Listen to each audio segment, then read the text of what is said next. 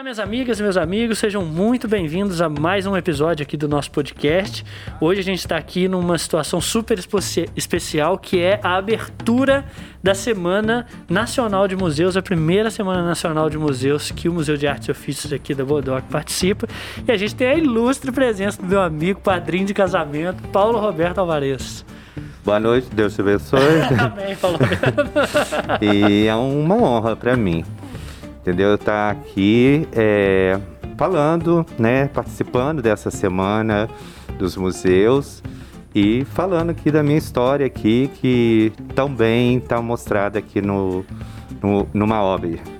E é muito legal a gente conversar, porque assim, a gente tem uma relação muito íntima, não só no trabalho, esses 11 anos que eu trabalhei lá no, no MAN e no Memorial, mas assim, a gente até comentou antes aqui de começar a conversa, né, dessa sua relação com a Bodoc, assim, né? Quando a gente fez a simplificação do logo, que é o, você que deu a sugestão, encontrou a solução ali, além de estar sempre perto da gente, assim, em outras situações, e agora também sendo o primeiro episódio do podcast gravado de todos, o piloto do piloto, tinha nem gravado computador, nem microfone direito tinha.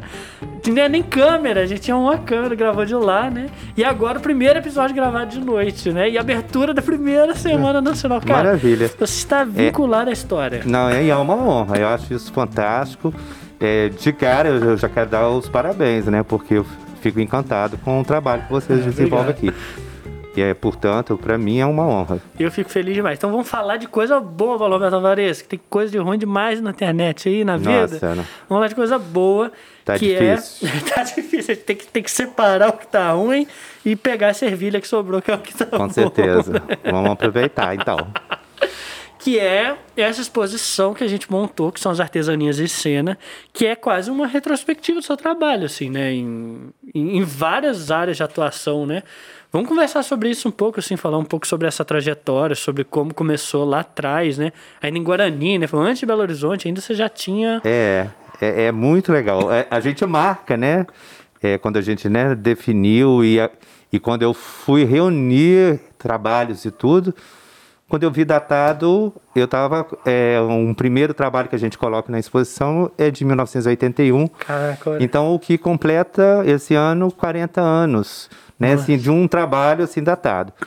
Eu tenho lembranças maravilhosas disso tudo, tem muita coisa, né, para a gente contar, mas eu, para início de conversa, até chegar no, nesse trabalho datado que vem, né, num tempo assim ainda é, da faculdade, como aluno do curso de comunicação so social na UFMG, mas eu gosto muito de fazer uma referência aonde tudo, eu acho que é assim o farol de tudo que é a minha infância ah. e minha pré-adolescência na minha cidade, no Guarani.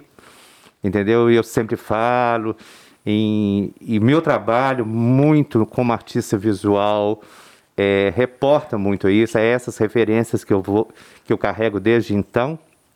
Mas eu gosto muito de retratar, um, acho que é uma importância muito dos meus pais que sempre foram é, assim instigadores é, de buscar é, coisas novas, de aprender e tudo. E depois com professores que eu tive ao longo lá do, no ensino fundamental, uhum. ensino no é, fundamental mesmo de quinta a oitava, essas coisas uhum. assim, e que foram fundamentais nessa expressividade, nessa o que, o que eu vejo hoje, nessa né, amplitude de, de áreas que eu, uhum. por onde eu perpasso, né, desde o teatro, o carnaval, até chegar na museologia. Então eu acho que está acho que tá tudo meio tá desenhado né? a partir daí. É, é como se fosse uma cartografia mesmo e eu tivesse lá começou isso tudo. Desde as missas que você celebrava lá também. Ah, né? tem isso. então, quer dizer, é, eu, eu, é, eu conto isso, né? Todo mundo adora escutar esses casos tudo, mas... E eu vejo hoje, é exatamente isso. Eu vejo hoje que, além da religiosidade, que era uma coisa muito forte, tinha uma coisa é, cenográfica, uhum. entendeu? Esse ritual, eu me preocupava era com o quê? Era uhum. com o cenário, era com os adereços de cena, né? Eu era professor, eu dava aula para uma sala que não tinha nenhum aluno, que era lotada, eu sozinho, faz, tentando fazer todos os meus professores que eu admirava, Aham. entendeu? Então isso eu acho que já é um, um começo disso tudo. Conta só pra quem não, quem não ouviu essa história ainda, tá ouvindo aqui ou pelo podcast ou assistindo no YouTube, como é que você fazia? O que que, do que, que a gente tá falando dessa missa, Paulo É Roberto? nessa missa, porque eu sempre. é, meus pais super católicos e tudo, né? Então sempre teve uma ligação muito forte com a igreja. E no meu tempo de infância, por exemplo, a figura do bispo, desses outros, é uma, era uma coisa dificílima. Hoje um bispo é uma coisa mais comum em toda a comunidade.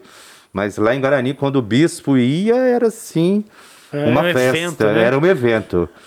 E minha mãe, eu via que aí lá em casa tinha função, que participava da igreja e tudo. Aí, e eu achava aquilo fantástico. Então, o celebrar a missa, eu ia para depois para o quintal de casa e armava mesmo um cenário, de um altar, árvore, né?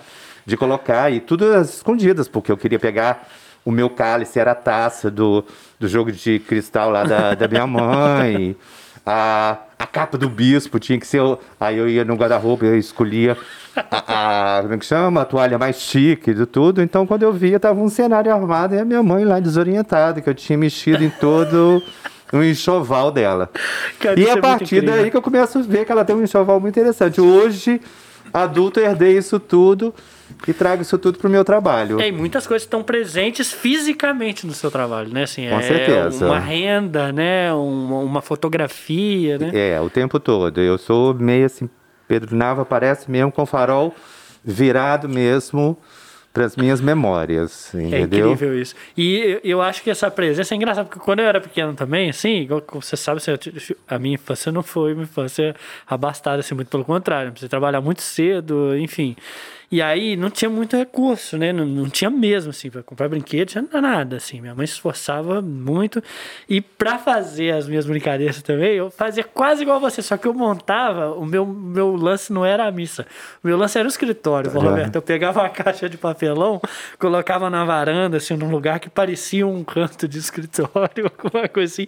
Aí colocava um monte de papelzinho em cima, colocava uns lábios.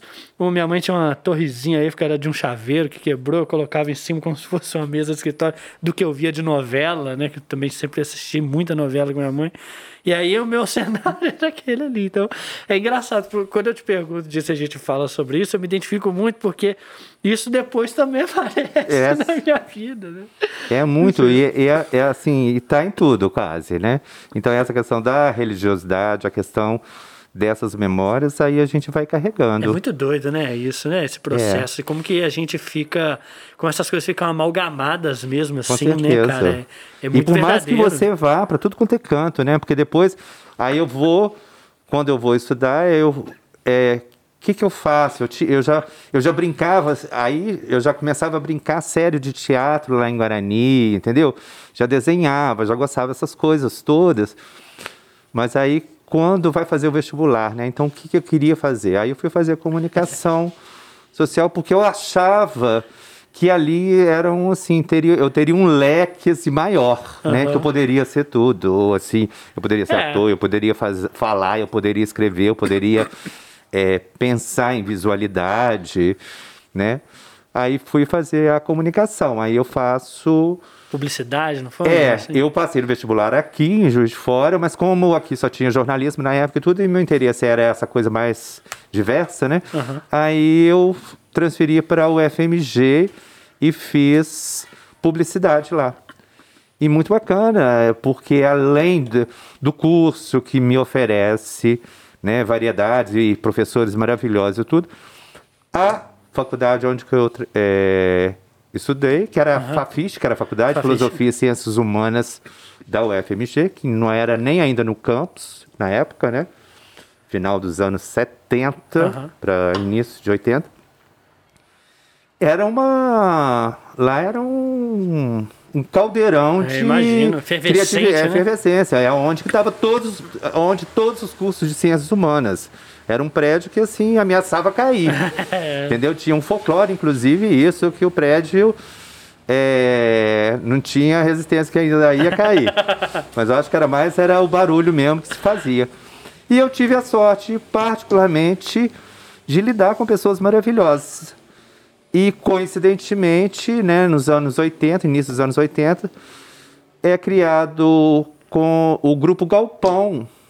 Ah, Não lá sim. não é, não é lá, mas é, os criadores do Galpão eram alunos, Gente, estudantes da mesma época. Da mesma época. Olha que O Eduardo maravilha. Moreira, que é um dos criadores, fazia ciências sociais, até o Dabara fazia letras, a outra estudava. Então, quer dizer, lá, né, a Gente, então você percebe a efervescência mesmo do lugar, Sim. assim, né? Como que era um ponto de conexão entre diversos modos de linguagem. Além ali, de estar assim. num momento político muito, né? Que era final da Exatamente. ditadura, início de abertura e tudo. Nossa. Lá era sim o, o, o centro, né? Assim, da questão dos universitários e tudo, na, na política e tudo. E junto a isso a questão da cultura também.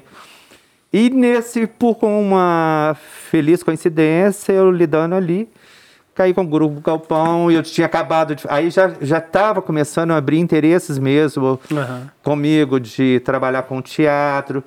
Eu fiz um curso de figurino para teatro com um artista maravilhoso que é, gosto sempre de chamar atenção para ele, lembrar dele, que além de ter sido uma pessoa extremamente carinhosa, muito bacana comigo, foi um grande mestre, que é o Décio Noviello, que é um Ah, artista que foi importantíssimo nos- na década de 70 em Belo Horizonte, é muito importante naquele grupo do, é, considerado do desenho mineiro e happenings e tudo mais.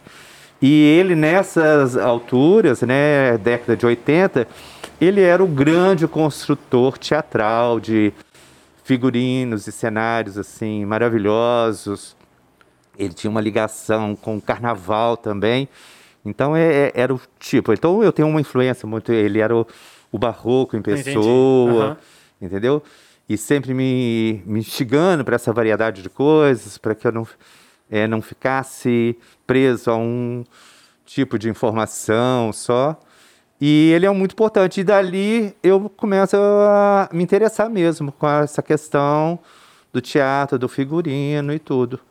E isso calha também com a criação lá em Guarani de um grupo lá, de um amigo Aham. com outras pessoas que vão criar o que é o Teatro de Câmara de Guarani, em 1982. Aí depois, eu morando em Belo Horizonte, para lá e para cá, e com esse meu amigo e tudo, começo a trabalhar com ele. Aham. E a gente muito instigado com a cidade em si, porque foi uma época que Guarani, assim, a prefeitura ofereceu assim possibilidades para gente. Aí eu tenho a coragem de é, abandonar Belo Horizonte, já, já tinha é, passado num concurso público, era servidor público, um jovem já formado e tudo, mas resolvo, por uma paixão, por amor pela cidade, pelas coisas, eu volto para Guarani em, 80, demais. e- em 1986 para me dedicar a ajudar também na, na cidade. Rapaz, isso Mas é muito aí eu pego, né, de cara para ter uma certa solidez lá, eu já formado e tudo, eu consegui é, e virei, tornei-me professor de artes educação artística nas duas escolas, tanto de ensino fundamental e ensino médio. E junto com isso, o teatro de câmara e assim ativamente participando. Entendeu? Então, esse- esse- essa efervescência que você viveu em Belo Horizonte lá, você fez questão de levar para sua casa, né? Para Assim, minha pra- casa. pra- É, porque a gente né, é muito ligado e a gente estava num ritmo muito bacana e, e era um momento né, de, de abertura política. Eu acho que isso tudo é, instigava, né? E Guarani, a gente tinha um grupo de amigos fantásticos que eram apaixonados. Todos esses colegas que saíram, tiveram que sair para estudar, porque hoje não, hoje tem uma escola, tem um ensino médio Aham. legal lá, mas antes a gente tinha que sair. E nunca esquecer, né? Então a gente voltava e ficava sempre com aquela preocupação: vamos fazer alguma coisa por Guarani, não sei o quê, né? Aí ficava Aham. muito aquele que papo de botequim e tudo. Movimentar essa cidade. É bom né? movimentar a cidade. E no botequim a gente fazia revoluções e tudo, né? Mas aí eu não, eu, é, eu quero mesmo. E, e tive essa coragem. Foi assim, a princípio, um problema, né, para as pessoas assim, entenderem o que, que é isso, mas. Pois é, até porque também tem uma. Um, é um ato de coragem, é um salto de fé também, né? É. Como, como se diz. assim, já tinha uma vida é, organizada, estruturada num sentido promissor, assim, né? Ser servidor público, tá terminando a formação Aham. em Belo Horizonte, uma capital e Então, tudo é, mais. Tinha tudo Então, pra. É, já tava, o caminho já Já tava, tava- feito, né? exatamente. E pelo Roberto joga tudo pro lado. E volta pra volta- cidade com 10 mil habitantes. E que a única coisa que no momento era, entendeu? O teatro e a educação. E foi ótimo, porque é aí que, que eu nas, nas escolas e no teatro, aí tudo se torna. Então eu levava os alunos para o teatro e vice-versa. O teatro estava dentro das escolas, entendeu? Então foi uma década, e isso foi uma década mesmo muito importantes, trabalhos maravilhosos, um grupo assim fantástico. A gente teve reconhecimento. O próprio diretor é muito sério, que é o César Ornelas, ele mesmo falava, a gente brinca sério de teatro aqui em Guarani, entendeu? É verdade. E a gente fazia teatro sério mesmo, entendeu? Não, isso é perceptível. Vendo quem tiver aí e puder acessar o- a nossa plataforma virtual, a exposição do Paulo tá lá, você vai ver o nível da produção. Quando, quando ele fala assim, você pensar ah, Guarani, É. 10 mil habitantes. Assim. Agora, quando você vai lá e vê as fotos, sabe assim, é impressionante a estrutura que vocês tinham, bacana, assim, da bacana. dedicação, o trabalho, É, a qualidade, né, cara? Incrível, certeza. incrível. E o diretor, o César, com toda a equipe lá, a gente tinha, e ele particularmente, a gente tinha uma preocupação muito grande com o repertório teatral, entendeu? Então, quer dizer, tem é, é, pessoas, é, gerações que foram educadas com o teatro de Muito câmara, bom entendeu? isso, muito bom. Então, e sempre uma preocupação de bons textos, entendeu? É, Então, Maria Clara Machado. Então, e uma variedade também para levar todo tipo. Então, assim, foi um período muito rico, maravilhoso esse. Mas lá. aqui, olha, eu sei que você é reincidente também, né, Paulo Roberto? Porque assim, você foi lá, fez comunicação, né? Aham. Aí tá, poderia ter seguido ali como servidor público, né? Mas Aham. voltou para Guarani, depois foi fazer outra faculdade. A hora que você teve a oportunidade de se livrar. Aí eu volto. Mas é muito interessante e eu gosto de chamar atenção, porque eu volto para a faculdade em função da educação. É muito legal isso. Porque como eu estava como professor, né, nessas esco eram escolas estaduais, Aham. eu era formado em comunicação social, eu não tinha licenciatura, Aham. né, eu era um bacharel em comunicação. Então era um problema muito sério a questão de nomeação, de Burocrático, contratos, né? é, essas coisas do Estado. Né? Porque qualquer pessoa com licenciatura em física Pode tomava, é, podia dar aula de artes, né?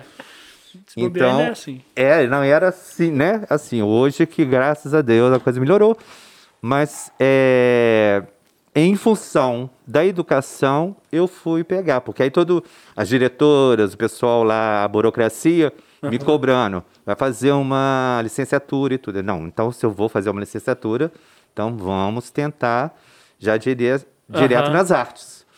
Aí foi aí que eu começo a fazer, fiz uma disciplina isolada, bom, tipo assim, depois de 10 anos, 15 anos depois, né, que eu tinha formado ou mais, aí eu falei, meu Deus do céu, vamos lá. aí eu comecei, fiz uma disciplina e acabei terminando o curso de artes, tanto a licenciatura e depois o bacharelado, Bacharelado. até em pintura também. Aí começa já a mudar a história, que aí aqui começa a abrir né, caminhos, as artes, aí eu já começo já a desenvolver mesmo um trabalho e até chegar num, num convite para trabalhar no Centro Cultural Bernardo Mascarenhas em 2000 é, no setor de expografia do Bernardo Mascarenhas. Aham. Que aí é basicamente montagem de exposição, É, curadoria. aí é- né? era montagem mesmo, disposição, a partir né, de que era um edital que se apresentava, Aham. então eram exposições individuais e coletivas, mas já muitas vezes já chegava com uma curadoria já armada Aham. e meu papel era mesmo de montador, de Aham. pensar o, a caligrafia do espaço ali Isso. expositivo, entendeu? É, e isso foi desenvolvendo, mas assim, eu vejo assim, toda essa trajetória passada, como isso me ajudou. Essa questão de trabalhar no teatro, do cenário, de fazer isso, de estudar o desenho geométrico, da, entendeu? Aí eu tive que, preocupado já, nessa, na, quando eu vou para outra instituição museal, aí que eu levo eu tenho que. Mas é legal, porque assim, quando a gente pensa no seu trabalho no banco, a gente trabalhou junto 10 anos, né? Quase 11 anos.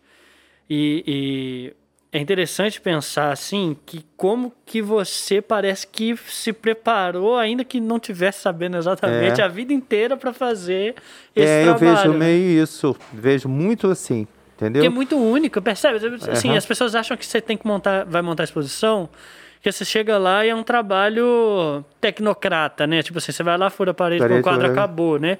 Mas assim, existem tantas camadas nesse processo desse trabalho, né? Se envolver a curadoria, então aí pesquisa Isso. e tudo mais aí.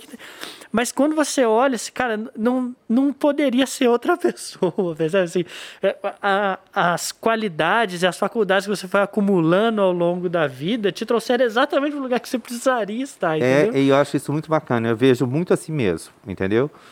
Porque tem né, essa formação técnica e tudo, e depois quando eu aí eu vou me preocupar, quando aí é, eu recebo é, numa análise lá de que eu vou conseguir no que ainda era o Centro Cultural, Centro de Estudos, Murilo Mendes, né?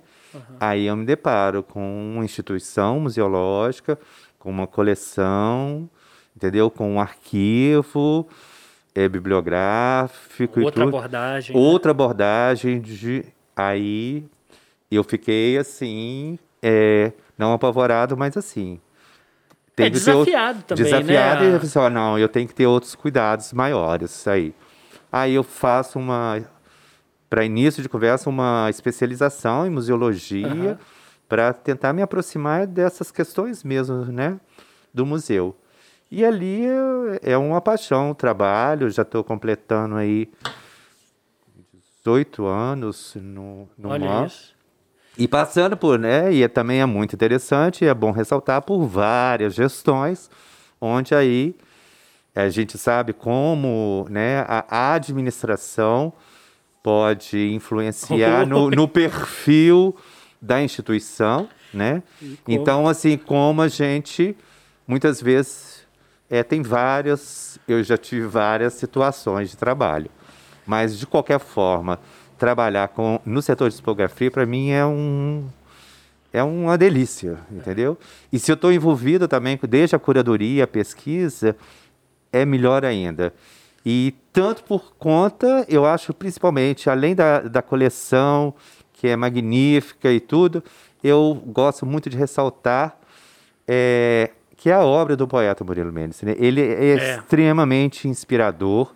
Então, por mais que você estude, e ele está sempre te surpreendendo, né? surpreendendo né? e te possibilitando. Nossa, ele me dá chance é a, a buscar por aqui. Ele fala de museus, ele fala de artes, né? E essa, esse perfil dele, né, que é considerado assim o, o poeta da cultura, uhum. Isso é muito fantástico. Aí, se eu quero trabalhar com música, com ele.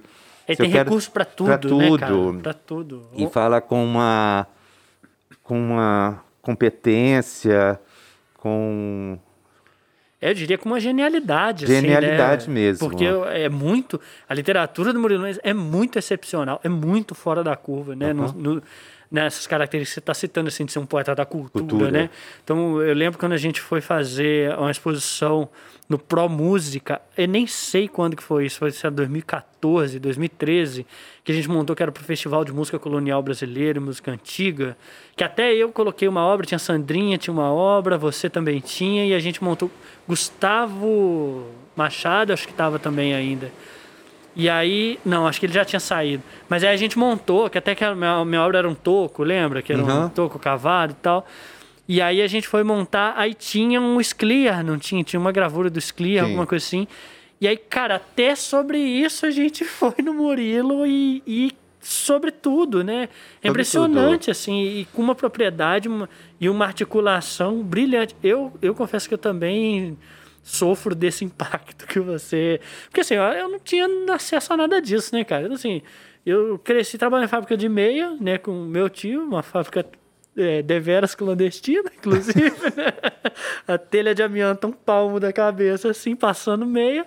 Tinha ideia de nada disso, né? Aí quando eu na faculdade, aí conheço você, conheço a Luísio, o Lauro, um universo que, pelo amor de Deus, né? Eu ia no MAN antes, assim, antes de entrar na faculdade, era um dos lugares que eu ia porque, primeiro, não precisava pagar, segundo, era perto da minha casa e era um lugar que eu, eu e um amigo meu, Leandro, a gente fala que o Juiz de Fora tem alguns lugares mágicos naquela época, quando eu tinha 18, 16 anos.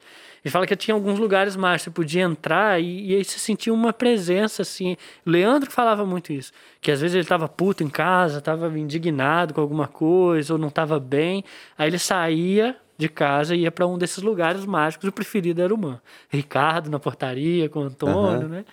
E aí eu ia, frequentava lá também, assim, mas bicho, nunca imaginei. Eu, eu entrava e via sem ter acesso, entendeu?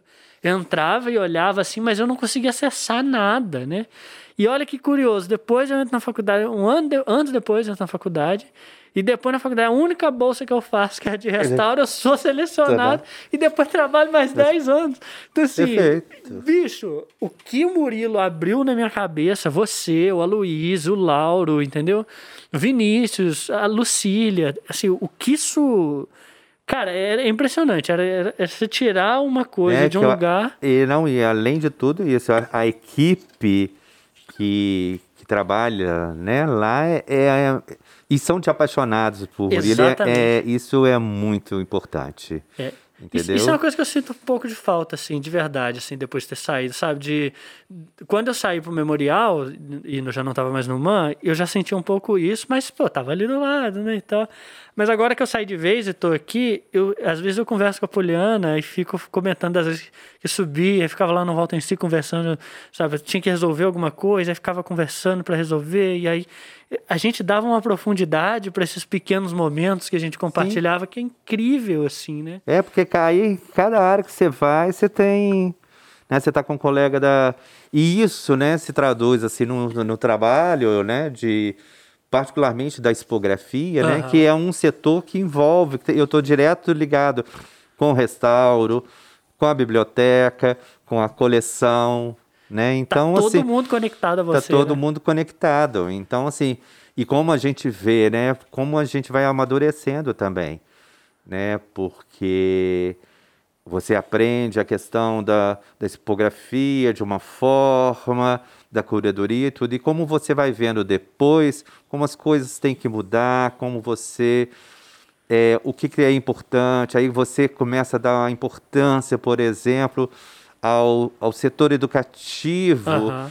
entendeu? De como ele que recebe o público, como é que ele que traz respostas para você, porque se a gente fica muito fechado nessa questão é de achar que é definitiva a nossa ideia, que é, ela foi... A ideia do curador, é, né? né? E a gente vê, né, por, na, naquele projeto que a gente tem de escuta de outros museus, uhum. é uma reclamação quase geral de muitos desses museus aí poderosos aí que a gente considera como referência e tudo, uhum. né? De pessoas reclamando mesmo desse setor, que chega lá com tudo pronto, né? prontadinho e pronto e entrega isso para para o educativo, ó, você vai ter que fazer se isso, você pra... vira, é. você isso. E a gente vê que não é isso. Hoje, mais do que nunca, né, outros parceiros têm que entrar e essa, essas coisas vão se transformando, né? Assim, e, é, e aí é, legal. Outro dia eu estava até conversando com a Poliana, já citei várias vezes conversando com ela, né? Porque dentro de casa de é. quarentena, assim, não, não, não varia muito isso, o público, né? O parceiro. Ela tem que ouvir o que eu estou falando, e eu também, né? Assim, como um bom casamento, né? Mas enfim, é, é, tava falando que, para pra pensar, esses dias eu estava pensando nisso, Paulo.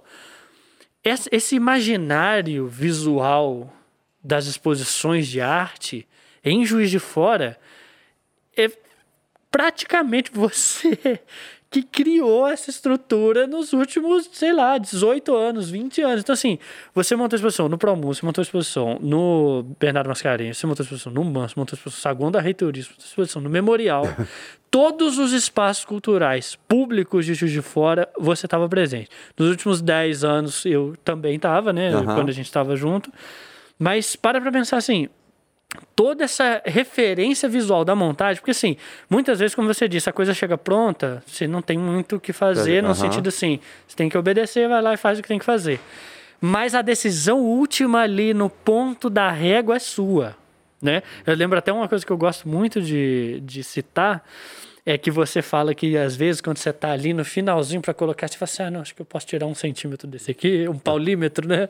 É. Ah, não, acho que para não ficar esse quadrado Dá, tudo exatamente, exatamente igual, né? Então, essa decisão, esse poder de decisão que você tem no final ali, né, que é, que é seu, né? Acabou ajudando a moldar toda a referência visual de exposição, pelo menos nos espaços públicos de Juiz de Fora, bicho. Você tem noção disso? Já parou para pensar nisso alguma vez, assim? Porque, ó, fora do, do espaço da universidade, tem a IATO com o Petrilo, uhum. né, que também faz um trabalho incrível, e os espaços públicos da Funalfa, né, dos uhum. quais você também trabalhou Já um trabalhei, tempo, entendeu? É, trabalhei durante quatro anos lá montando boas exposições lá também. E ainda Muito. deixou a sua marca nesse sentido, porque parte da estrutura e dos avanços que você é, conseguiu desenvolver lá, né, independente da gestão e tudo mais, é. permaneceram. E, é, e foi num período assim mesmo de construção, que eu, eu cheguei lá, foi num período assim que estava assim, inauguração da até estilo de, de moldura, cara. É... Para pra pensar, que molduras Juiz de Fora tem para expor as suas obras, né? Então, assim, quem, quem ia lá no Irã, quem ia lá no JJ, quem ia lá, você, Paulo Alvarez ia lá, escolhia, né, é, com alguma é interferência é muito, às vezes, mas... É, isso é muito legal. Eu é, acho isso fantástico, entendeu? Ainda mais, e quando eu penso ainda na questão da, da pesquisa, entendeu? e de ver, aí eu vejo a questão também do, do, de voltar lá atrás, como é que o teatro também está nisso, uhum. e até eu já vi um um curador aí, né, nacional que, que fala que tem muito a ver com teatro, uma exposição, uhum. no sentido de que, assim, quando isso acontece, as obras são os personagens, né? E, e isso é tão legal a gente brincar lá, por exemplo, se eu pego um, um Ismael Neri numa exposição tal, ele tem um, uma importância tal, entendeu? Numa outra narrativa, a mesma obra, sabe, Exatamente. vem com uma outra função. Então, isso é sempre muito bom, entendeu? De repensar. Então, por isso que nunca, por mais que né, você vê uma coleção fechada com tantas obras e tudo, mas é, essa abertura que a gente tem hoje de formar um, um acervo de arte contemporânea e tudo, e a gente vê como hoje tudo isso se dialoga com, com a coleção. Por exemplo, agora para a Semana dos Museus mesmo, a gente vai ter uma, uma exposição virtual que é uma doação da, do Instituto Feigl-Stroll, uhum. de quase 70 horas, que tem tudo a ver com as três obrinhas lá que o Murilo colecionou, Entendeu? guardou da Feigl-Stroll. Então, assim, quanto que a gente vai poder contar e renovar essa relação particular, por exemplo, dele com a Feig? Essa é uma história. Né? Por exemplo, a gente tem um texto do Murilo Mendes sobre a Feigl-Stroll, que eu, na, pesquisando agora para essa exposição, fui rever em vários catálogos, em mais de três catálogos ao longo dos anos, esse texto do Murilo é referenciado assim como uma obra-prima. É, e não perde a. Não, é ele não perde, é né? é impressionante, sabe?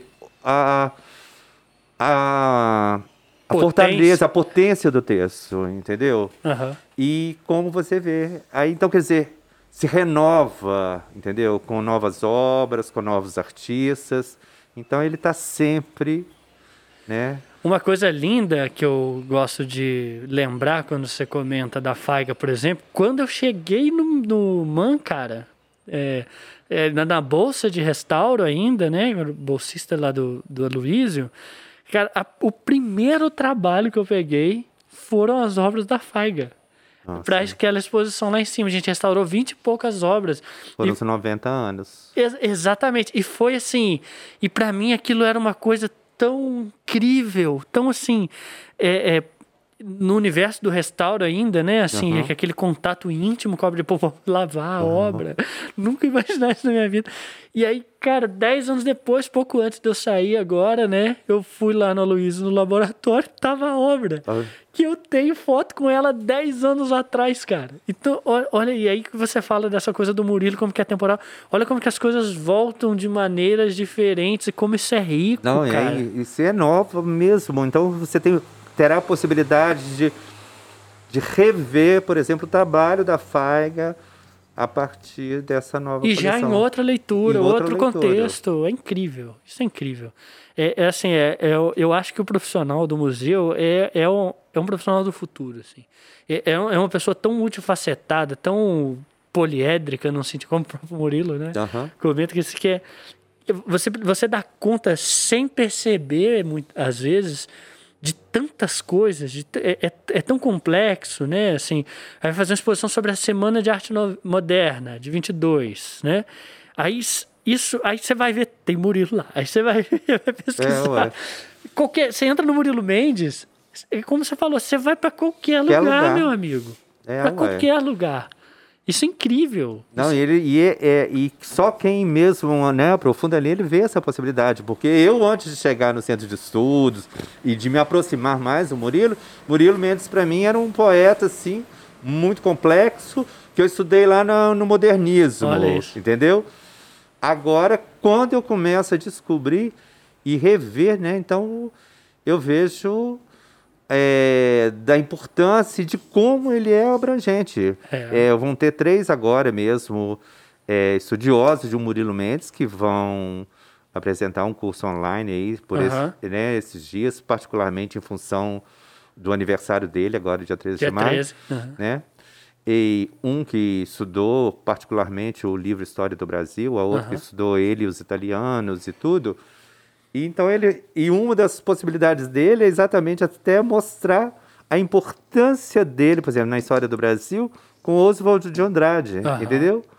E essa relação mesmo com o modernismo que vai ser comemorado o ano que vem tudo. Cara, entendeu? isso é muito bacana. E, e tá lá o, o Murilo.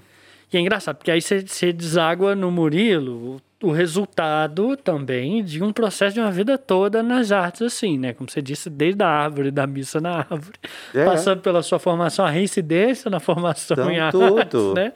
E aí você cai no Murilo, assim. Na exposição que a gente está trabalhando, né, aqui no Malbe, é, o nosso principal, uhum. nossa principal articulação é falar sobre o trabalho e o trabalho nas artes especificamente. Então, ir atrás do ofício, ver qual a arte que tem no ofício. E é esse o, o principal link que a gente fez, né? Porque você é um dos personagens que mais interessa ao Malby, né? No sentido de da arte, o ofício que tem presente nas artes. Você é um artesão das artes. Você, é. você pinta, você borda, você. Não, e isso foi, isso é uma. Sempre eu tive essa vontade de colocar literalmente a mão na massa. E que vem cair desde o tempo do teatro, que é do bordar, do costurar, figurino, né? figurino e de trabalhar lá também. É, todas as situações. E até na expografia, porque eu adoro. Uhum. Você mesmo é, via como a gente. É, até de criar corpo, espaço, de pintar, eu gosto, tem prazer uhum. em pintar a parede, entendeu? Criar soluções, aplicar o vinil, né? É, Aonde ter soluções acha? e tudo e pensar ali. E isso é muito legal. E, e isso vai mesmo, desde lá das Santas. É, entendeu? E, e, além disso, além dessa sua artesania, do, do trabalho nas artes, né? Você ainda tem um papel importante, como a gente acabou de falar aqui, como trabalhador da cultura, né? Então, assim, que é, que é o, o cara que trabalha pela cultura, né? Então assim é o, o, seu é o seu é o seu ofício também, né? Uhum. Então assim a gente tem os ofícios que estão presentes na sua arte do fazer ali e tudo mais e também tem a arte que é o seu ofício, no sentido de ser um trabalhador da cultura, de estar tá engajado e estar tá ali em inúmeras vertentes, até na dublagem, né, Paulo Alvarez? Até na narração. Esse, esse foi um susto, tudo. É carnaval, é, é tudo. teatro. Teatro. Eu, eu, eu recentemente, é, né, eu fiz esse curso de dublagem, depois eu fui fazer, eu fiz um, uma outra especialização eu, eu, em carnaval. carnaval. eu acho isso, cara esse... E a cada dia mais encantado e vendo essas possibilidades, entendeu? Outro dia mesmo assisti uma live que chama de um perfil que museólogos carnavalescos. Nossa, é. Fantástico. Com o diretor. Não, e bacana. E era exatamente isso. E o tema era esse. Com o diretor do Museu da República, que é o Mário Chagas. Aham. É, com. Estava programado o Milton Cunha, carnavalesco, Aham. e doutor é, nas linguagens carnavalescas, entendeu? E um outro estudioso também do carnaval. E, e é muito interessante como. E o Mário Chagas fez, se não me engano, há cinco anos atrás, uma exposição no Museu da República comemorando 100 anos do Clóvis Bornai, que era um museólogo. Ah, é, eu lembro disso. Aham. Entendeu? Então, falando dessa relação e como isso me interessa e como a cultura e como o carnaval, hoje, mais do que nunca, está trazendo essa informação da melhor eh, forma possível. É a potência, né, do, do, do discurso, da linguagem. da ali, linguagem né? e porque são novos perfis de carnavalescos, né, que são Aham. formados pela a grande maioria hoje pela Escola de Belas Artes da eh, Da UFRJ, da, da né? UFRJ, entendeu? Então, por exemplo, você vê do Leandro da Mangueira que hoje Aham. um enredo dele é, passado aí virou hoje estudo é, da Unicamp sobre a questão do- dos negros que não estão no retrato da nossa história Aham. e tudo mais, e como isso reverberou numa coisa extremamente útil. E como, por exemplo, o Mário Chagas falava da relação do, da importância, por exemplo, que eu não soube que eu descobri nesse dia, que foi vendo uma alegoria do Clóvis Bornai em 1970, Aham. Um personagem lá do, do Pará, que já eh, trabalhava com o Festival de Parintins, Aham. viu uma alegoria da Amazônia num enredo de 1970 do Olha Bornai e que ficou apaixonado e levou isso para Parintins, para o Festival de Parintins, Do- que até então não tinha nada daquilo que Caraca, hoje tem. Olha isso. E hoje, como é que volta para o. Carnaval do Rio, que hoje aquela maquinaria toda é feita por pessoas lá do Festival de Parintins. Olha entendeu? isso, bicho. Vem para o Rio de Janeiro. Então, quer dizer, uma fagulha do Klaus Bornai. Não, e aí, quem não conhece, pesquisa Clóvis Bornai no, no, no YouTube. É. Ou nem no YouTube, põe no Google, qualquer lugar, vai aparecer o primeiro. E E, é é, um- extraordinário. E é ótimo, não? E, e foi uma das lembranças na live, eu ainda fiz até um comentário sobre isso, porque na exposição, esse grande enredo campeão dele de 1970 que ele fez para Portela, estava lá todo exposto em papel timbrado do Museu Histórico Nacional. É, tem. O Mário Chaves ainda virou e falou assim: Não, eu ainda fiz questão de mostrar que, era um- que seria uma coisa hoje politicamente incorretíssimo ele trabalhando, fazendo No mínimo prevaricando. Prevaricando, tá lá. Várias folhas de papel timbrado tá todo o enredo lá, todas as fantasias E é desenhadas. desenhado, fantasia, Desenhado eu sei tudo. disso, é incrível mesmo. Você tem lá. Isso me interessa muito, entendeu? Isso, assim, foi por conta disso, eu fui buscar uma outra especialização e, e fico, assim, instigado a, a sempre esse tipo de coisa, essa cultura maravilhosa do Você povo brasileiro. Até, até o documento do museu virou a linguagem. Virou, olha, tá vendo? Isso é incrível, isso é incrível, né? E, é- e aí, é por isso que eu tava falando, sabe? Eu acho que essa coisa do, do funcionário de museu, não só o profissional da cultura já é naturalmente uma pessoa que tende a ser mais criativa, né, multifacetada, enfim. Mas no museu, especificamente dentro de um museu, eu acho que isso ganha outra proporção, assim, né? Então, Ainda mais no museu dedicado ao Murilo Mendes, pelo amor de. Deus, com um acervo brilhante, incrível daquele, não só de obras de arte, mas bibliográfico também, Aham. né? Que é uma pérola, assim, né? Mas voltando só um pouquinho para a gente voltar a falar um pouco da sua trajetória, eu acho que a gente devia falar um pouquinho agora, Paulo Alvarez, da questão da sua artesania no teatro. Porque assim, a gente falou muito dessa coisa da artesania no, na- no museu, na exposição, nas artes e tal. Mas no teatro, no- assim, o que, que é? Fala pra gente um pouco como que é esse fazer no teatro, assim, porque é, é, muito, é muito trabalho, né, É cara? muito trabalho. É muito trabalho. Por exemplo, figurinha você não faz um figurino, não faz uma blusa, né? Não. Tem, que fazer- tem 10 pessoas, tem que fazer 10, né? Com certeza. Como que funciona? Mim. Não, então, e, e você imagina isso numa cidadezinha como a nossa, né? Mas a gente tem um. Tinha, era um grupo muito bacana que a gente tinha costureiras, inclusive, como parte do. Olha só. É, do, Do elenco, elenco. entendeu? Que costurava. Então, porque que- é, as pessoas que participavam do grupo são pessoas que trabalham, né? Uma era costureira, a outra era Aham. ex-professora e tudo. Então, é, nós tínhamos a, a mãe do, do diretor, que era costureira também, e a minha mãe também entrava. Então, é, Todo mundo né, envolvido. Todo mundo envolvido nessa fatura aí. Mas e isso é muito interessante, que é quase igual, por exemplo, numa questão da, da curadoria. Só que a gente, às vezes, por exemplo, a direção demarcava muito, né? Aham. É, o, o seu trabalho. Então, quer dizer, tinha que fazer muito também, assim, no que o, que o diretor às vezes pensava, na linguagem Tem que traduzir um pouco traduzir isso, né? um pouco, entendeu? Então, isso a gente buscava, eu buscava também em pesquisa, em, em livros e tudo, mas sempre muito preocupado também com fazer e tudo, porque, por exemplo, você vai fazer um, um figurino de época, não é qualquer coisa, entendeu? Você tem que ter corte. É, diferenciado, não é você pegar qualquer é, Tecidos, paletózinho ah, aham. e entendeu? Porque hoje, se você vai fazer alguma coisa, você consegue ir, por exemplo, num brechó e fazer alguma adaptação. Aham. Necessariamente você não precisa né, de fazer, você pode mudar com muitas coisas, mas a partir já de uma estrutura pronta, né? E mas, por exemplo, um figurino de época é problemático, porque você tem que ter Aham. recorte, você tem que ter uma, certas é, questões de tecido. é, não e de costuras, mesmo, principalmente do corte. Então isso é muito sério. Então você tem que lidar muito isso com costureira e tudo e provas.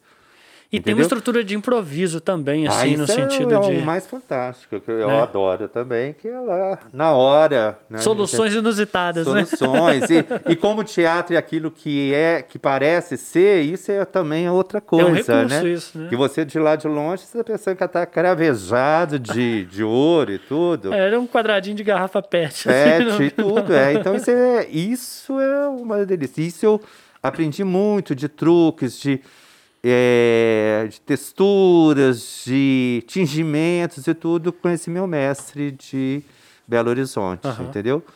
E, mas também assim, é, aprendendo muito na marra também, entendeu? É porque a- a- às vezes chega uma demanda, imagino, que você precisa resolver naturalmente. Então, sim, o cenário é, sei lá, num, igual do Pluft, o fantasminha, que está lá na, Aham. na exposição. Então, o cenário tem alguns elementos ali, é bastante escuro, assim, né? Então, assim, é, se alguém falar, olha, tem que ter tal elemento. E aí, você não, primeiro, você não tem orçamento. Segundo, o material, é igual você falou, você precisa fingir que, De é que o é. material, né? Você acha que está lá, mas é isopor, né? Você- É, Então é tudo é, isso e isso no carnaval também que é bacana, né? Que é você pensa que É, é, isso é que é uma coisa mesmo também, do né? barroco mesmo, né? Em que sai daquela coisa, você, você começa uma pintura que de repente está parecendo um mármore, você sai da pintura e passa para escultura, a sua pintura já não é mais é só pintura, já Aham. virou Uma assemblagem, uma né? assemblagem, essa assemblagem já não é mais, de repente ela já vira uma escultura, quando você vê, você está um cenário pronto, né? E, então, é essa Cara, isso é miscelânea. muito incrível. E muita, por exemplo, de recursos, por exemplo, se aí eu vou voltar lá no, é, no galpão. Aham. Quando eu fui fazer, por exemplo, que eu tenho a honra de ter feito um figurino deles, quando eu estava começando, né? E, e era aquela coisa, era um grupo que estava iniciando que não tinha dinheiro para nada. Então você imagina. E, e muitas vezes você vai trabalhar com um grupo, quando você vai ver, a primeira coisa que eles falam é isso, né? né? É, Essa é a não- nossa não temos realidade. dinheiro, é. Não temos dinheiro, não temos isso, né? Então, por exemplo, com eles não tinha dinheiro para nada. E era um espetáculo muito interessante que chamava de Olhos Fechados, que eh, a proposta era incentivar, era um, era um texto infantil, eh, despertar as crianças para outros sentidos, entendeu? Através do cheiro, do Aham. som e tudo mais. Eram três crianças, tinha uma tia, os personagens, e mas os personagens mais importantes eram o cheiro, o som, Cara, olha que incrível. Entendeu? E, ó, então, quer dizer, o que tinha de dinheiro tinha que investir nesse personagem, porque além do mais eles tinham uma característica que era o, é, o trabalho em perna de pau. E esses Olha personagens isso, vinham em perna de pau, o som maravilhoso, o cheiro e tudo. Então, quer dizer, o que, que vai fazer? Os aí as crianças aí era assim, de levar o que, que você tem pra em casa, Pra entendeu? Para ajudar. E ali eu inventar, fazer figu eh, retalhinho para dar uma coisa, tingir, olha, temos um metro de, de algodão cru. Aí virou, vira, é né? um metro, mas um cru. Ah, é uma coisa de criança, tem que ter uma cor. Aí era tingimento. E tanto que eu lembro depois, há uns anos atrás, quando o Galpão veio aqui em Juiz de Fora, na apresentação de um espetáculo no Centro Cultural Bernardo Mascarenhas. Coincidentemente, eu estou passando na galeria, numa cafeteria, estava o Eduardo Moreira, que é um dos. Aham. é, tomando café, e eu parei, olha, eu reconheci ele e tudo. Que Eu legal. pensei, olha, fico feliz, hoje está, né, o, o Galpão está aqui de fora, eu vou assisti-los e tudo. Aham. E aí eu sou Paulo, tudo, aí, eu nossa, você ajud- é, trabalhou com a gente quando a gente mais precisava. Nossa, que coisa linda. Né? É, é, quando era muito mais difícil fazer teatro. É, foi ainda assim, nossa, você trabalhou com a gente quando ainda era muito mais difícil fazer o teatro. E aí foi assim, tanto que eu tenho mesmo. É, eu é, tinha, é, a vibração minha, né, de estar fazendo o primeiro figurino, de hoje o galpão é assim, mas lá é- mas já era um grupo que já estava começando, Entendi. entendeu? Aí eu tirava dinheiro, sabe, eu mesmo, para comprar tinta, para tingir. Ah, um adesivo tal, mas custa isso. Não, então vamos fazer. E continuou fazendo isso a vida inteira, né? A vida inteira, continuamos Tirando- fazendo isso tudo. Nesse país que a gente está, então tá mais Tirando difícil dinheirinho aí. do bolso, montar a exposição. É, fazendo tudo. Faltou uma fita crepe, cadê um parafuso? Cadê? Exatamente.